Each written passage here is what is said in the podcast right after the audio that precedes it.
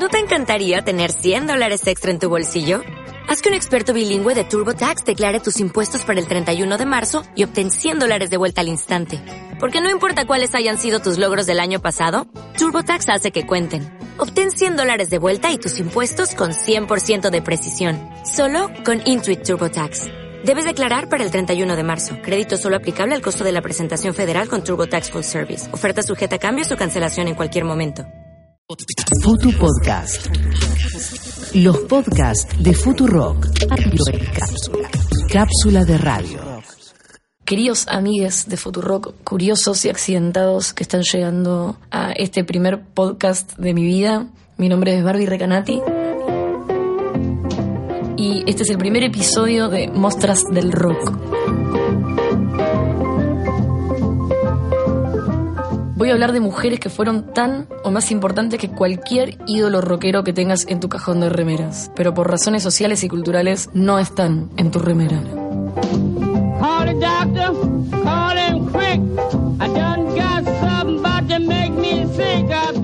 En este primer capítulo van a haber mujeres que cambiaron la historia entre 1920, 1950, 1952. La primera, la más viejita, es Mamie Smith. Viejita porque es de 1883.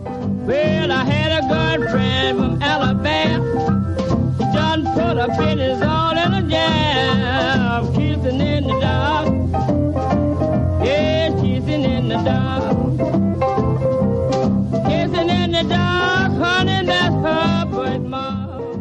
Mami era una cantante de Nueva York de las que cantaban, bailaban, actuaban, tocaban el piano, un poco todo lo que tenía que hacer una artista de cabaret, que era lo que ella hacía.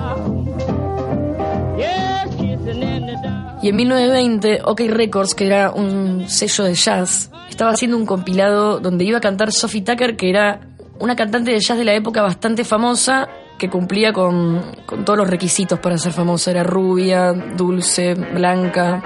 Life is a book, so they say, of records on each page. I turned my first leaf when I went upon the stage. The road was rough and it was tough, especially... Se enferma y el compositor del tema que tienen que grabar, Perry Bradford, ya la conocía a Mami de otros laburos e insiste para que ella sea la que tiene que grabar la canción. Por alguna razón mística, OK Records le da bola y ese día Mami Smith graba dos canciones entre las cuales está That Thing Called Love, que está sonando ahora.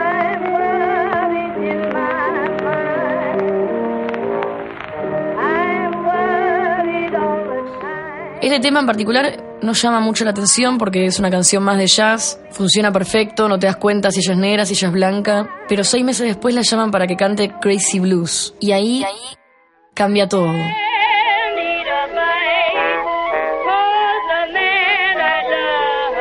Crazy Blues, como dice la canción, era un blues. Y lo increíble en contexto es que esta es la primera canción de blues que se graba en la historia.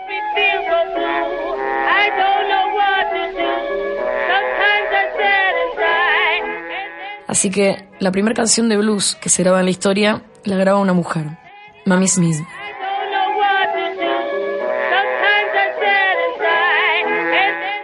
Para entender el contexto, hasta acá, el público que consumía todo esto era gente blanca. Y el blues era el idioma de los negros. Entonces el crossover que sucede acá es bastante importante para el resto de la historia de la música, porque esta canción en particular vende más de un millón de copias y ese millón de copias lo compran gente afroamericana.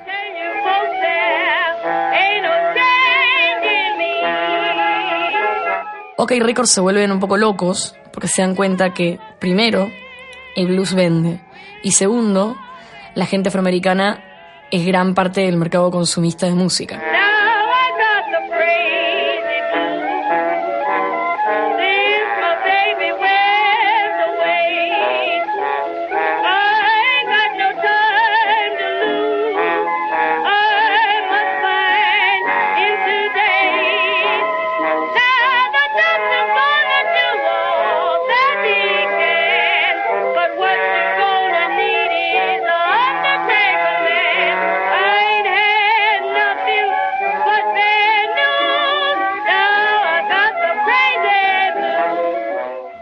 Paréntesis para entender el contexto de lo grande que fue lo que sucedió con Crazy Blues. OK Records comienza a buscar un montón de cantantes negras para que sigan cantando blues y que se siga replicando este fenómeno. Y entre ellas está Bessie Smith.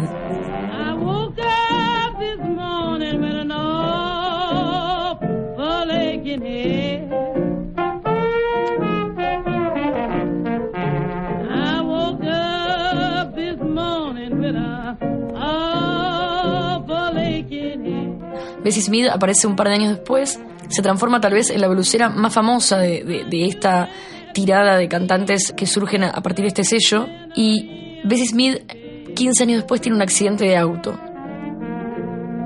Las ambulancias empiezan a recorrer hospitales con ella desangrándose. Y en esa época, época donde la segregación estaba presente en todos lados, no podían conseguir un hospital que haga transfusión de sangre para gente de color. Bessie Smith muere en la ambulancia y el caso se vuelve muy muy famoso y genera mucho enojo y de hecho se dice que fue una de las chispas que encendió a Martin Luther King. Así que si queremos agregarle misticismo a la historia de Mami Smith grabando Crazy Blues, esa historia yo la compro.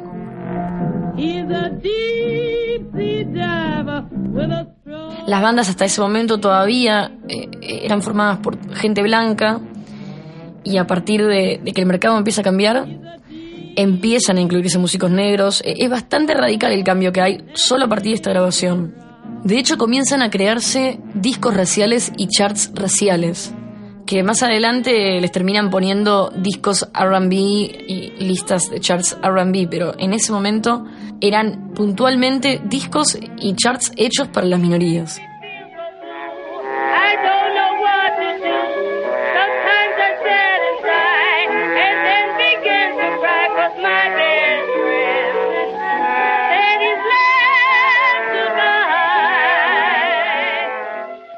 Después lo pensás un minuto y es muy grande lo que pasó. Porque sin este hecho en particular, no sé si hubiéramos tenido un Ray Charles, Marvin Gaye, Nina Simone, artistas que nacieron 10, 15 años después y que se la pasaban escuchando radio y se la pasaban escuchando canciones de blues y gospel que aparecieron a partir de esta grabación.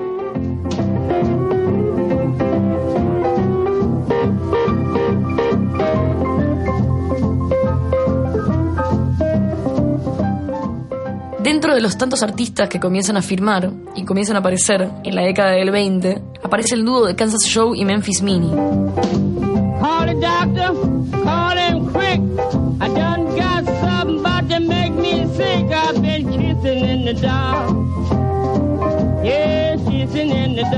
Memphis Mini sigue sola y graba más de 200 canciones y empieza a crecer y a experimentar con la guitarra. Hasta que llega a ser la pionera de muchos riffs y jeites de blues que hasta el día de hoy son clásicos del rock and roll. Acá en Who Lady Blues se escuchan un montón. How do you do? Tell me you take a boot and turn to a brand new shoe. But don't put that thing on me. Don't put that thing on me. Don't put that thing on me. Entre los 30 y los 40, Memphis Mini se dedica a tocar solo en clubes de Chicago, donde el blues explotaba lady, you turn water wine. I've been wondering where have you been all this time. I'm sitting here broke, and I ain't got a dime. You all could put something and be dukes of mine, but don't put that thing on. Y compartía shows con personas como Maddie Waters, que se sabe públicamente que se inspiró muchísimo en ella. ¿A dónde voy? Maddie Waters se lo considera como uno de los inventores del rock and roll. De hecho, los Rolling Stones se llaman Rolling Stones por Maddie Waters. Maddie Waters posiblemente no hubiera sucedido como sucedió si no se hubiera cruzado con Memphis Mini en estos clubes de Chicago. No estoy inventando, traje mis pruebas. Hay una grabación de Memphis de 1941 y la escuchás y sucede esto.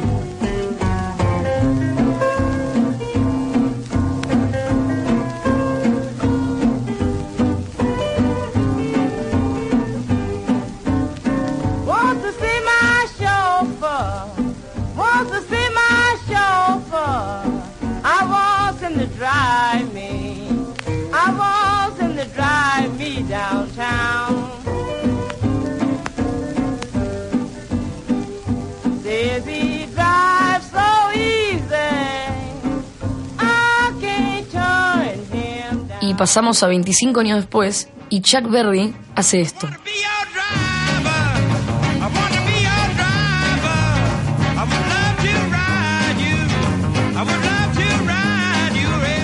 Esta canción de Chuck Berry, de hecho, un año después la grababan los Stones. Cuando el rock llegó se consideró que los Yates bluseros eran de autoría pública.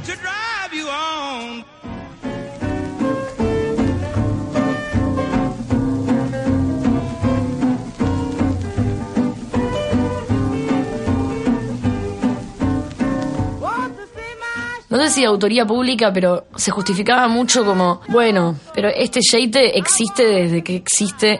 Bueno, no. Memphis Mini inventó mucho de estos Yates. Y de hecho esta canción, When the Leaf Breaks, es de 1927. Se escucha Kansas Show y la que toca es Memphis Mini.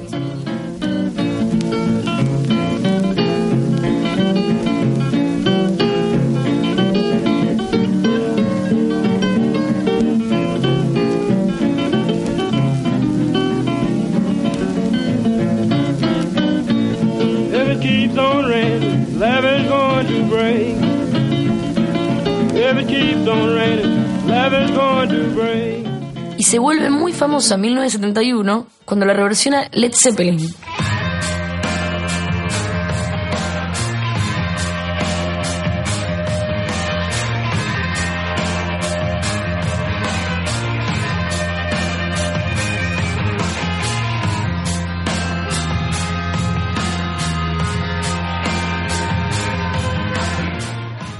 Se dice que la razón por la que nunca salió de estos clubes de Chicago y, nunca fue famosa como Muddy Waters es porque era mujer, negra, guarra, escupía en los escenarios, no cumplía con ningún estándar para entrar en el mercado.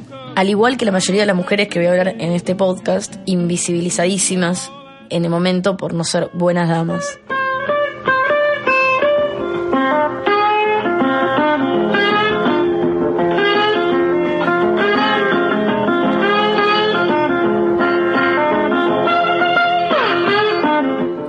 Comenzó a grabarse avanzaba, crecía, paralelo a diferentes movimientos religiosos donde lo que más escuchaba era gospel. Y uno de estos movimientos era el holiness. El holiness era un movimiento de músicos negros que no fumaban, no tomaban, no, no hacían nada divertido más que cantarle al Señor. Esta parte de la historia me cuesta un poco asimilarla porque para mí la iglesia siempre fue el enemigo público número uno del rock and roll. Pero la verdad es que si la iglesia no hubiera existido, si la religión no hubiera existido, de alguna manera creo que el rock and roll muy difícilmente estaría entre nosotros. Well,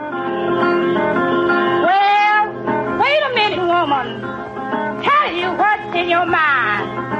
Living in Dodge with your husband. El inicio de todo devino en estos diferentes movimientos religiosos que tenían convenciones por todo el país, festivales, y, y estas expresiones que usaban los afroamericanos eran muy distintas de las canciones que nosotros tocamos eh, en, los colegios católicos y en las iglesias, y era gente bluseando, gritando y, y haciendo lo que después conocimos como rock and roll.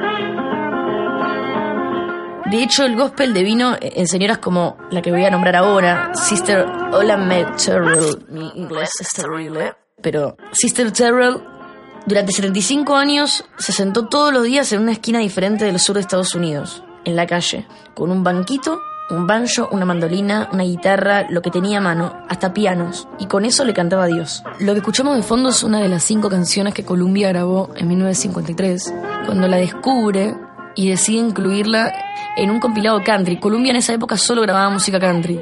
Entonces, lo que sucede es que tiene muy poco éxito, vende muy poco, y Columbia toma la decisión de decir, la hermana Terrell no vende nada, saquémosla del mercado para siempre.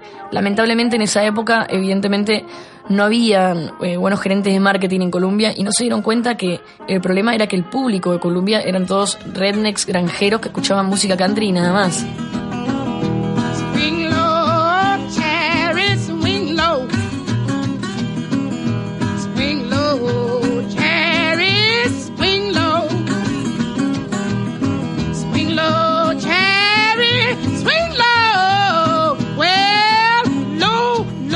Ella siguió tocando en las esquinas 50 años más y en esas grabaciones muestra que lo que ella llevaba pueblo a pueblo, esquina a esquina, eran raíces de rock and roll que todavía no existían. Se dice que muchas de las personas que salieron de ahí con sus guitarras eléctricas aprendieron de ella en la calle. Se la considera una pionera de la guitarra.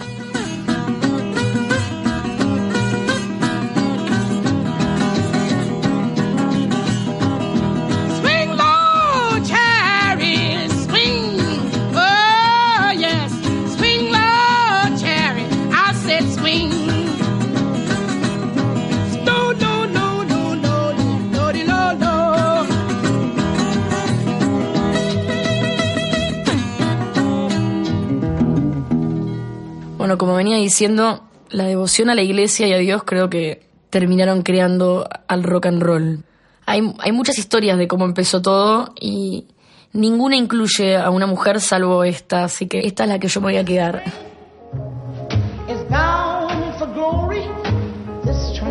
Rosetta Nubin, mejor conocida como hermana Rosetta Tharpe, y cuando digo mejor conocida, no exagero, este año la incluyeron por primera vez en el Rock and Roll Hall de la Fama, lo cual es muy llamativo porque nunca la nominaron.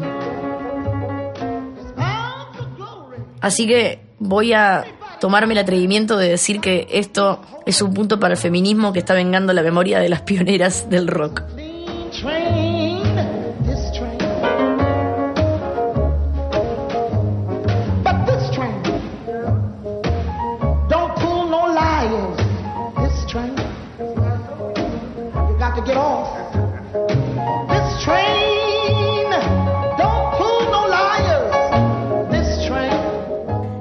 Rosetta Tharpe, hija de devotos en la iglesia bautista, como todas las personas que nombré, cantaba gospel y tocaba guitarra desde muy chiquita. De hecho, consideraban que era como una especie de genio porque a los cuatro años ya soleaba.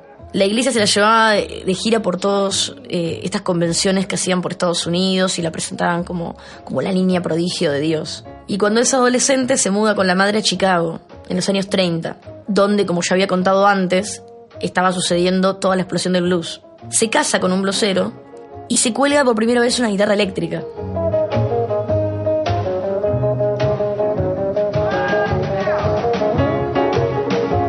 Rosetta termina cantando gospel en clubes de mala muerte, mezclando melodías gospel con riff bluseros y sin darse cuenta inventa algo.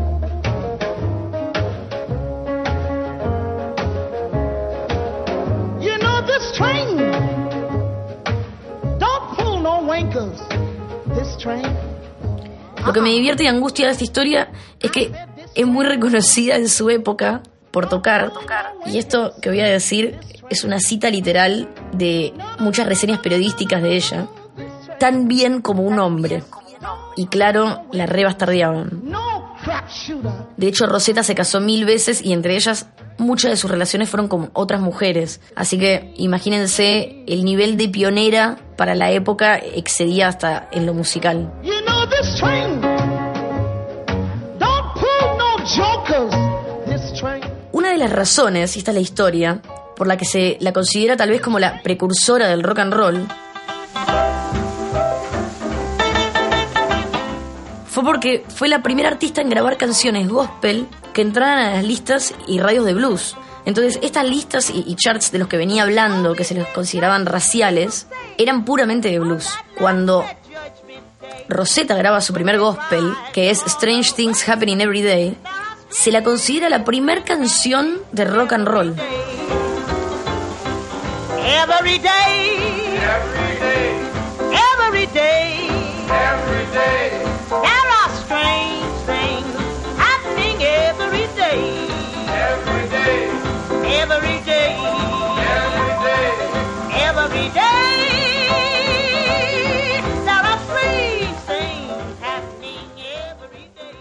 En este podcast me tomé el atrevimiento de decir que una mujer fue la primera en grabar blues y una mujer fue la primera en grabar un rock and roll.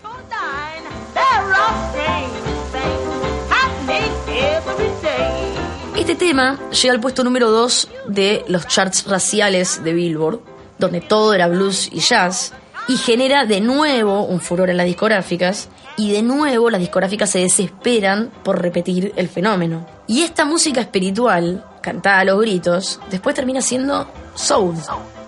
Y de hecho una de, las victorias también que consigue es que se ponga muy de moda entre los blancos. Bueno, de hecho Rosetta Tharpe se la llama The Original Soul Sister, que es algo así como la hermana original del soul. Y muchos dicen que esta mezcla que ella genera entre el blues y el gospel es efectivamente el inicio del rock and roll.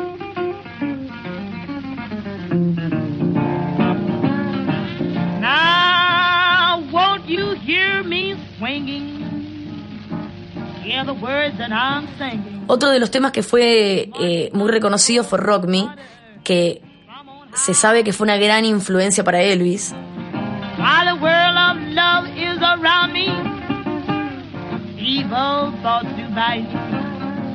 Oh, if you leave me, I will die. Otra historia que también tiene Rosetta que se la puede considerar como la creación del rock and roll. Jerry Lee Lewis y Johnny Cash la nombraban como su cantante favorita. Y Jerry Lee Lewis, que la iba a ver a todos lados, es invitado por Rosetta a tocar en vivo cuando tiene 14 años. Toca y Rosetta cuando termina de tocar se le acerca y le paga. Y se dice que esa experiencia de Jerry Lee Lewis cobrando dinero por tocar y de Rosetta Tharpe le cambia la vida y hace que decida transformarse en músico profesional. faith I'm maintaining. I just go on uncomplaining. But before this time, another year. Oh, my life may all forsake me, and death may overtake me. But if I am with him, I have no need to fear. Ahí van como cuatro razones para convencerse de que Rosetta Tharpe inventó el rock and roll.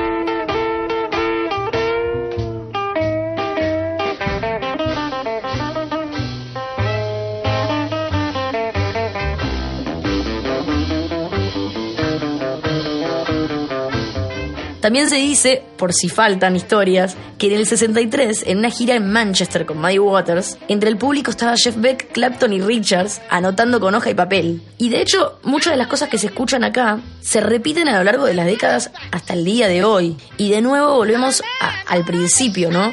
Como no tanto en los 60, pero sobre todo ahora y muchos años después, se consideró que estos yates del blues eh, y del rock and roll eran de tal autoría pública que no, no solamente no eran plagio, sino que son necesarios para avanzar con una canción de rock.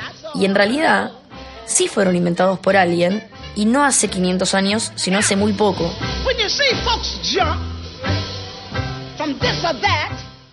La realidad es que todas estas mujeres nunca cumplieron con los verdaderos estándares del mercado y la industria musical, mucho menos en los años 20 o 30, cuando ser negra ya era algo muy poco comercial, pero ser gorda, lesbiana, guarra, mujer, era imposible.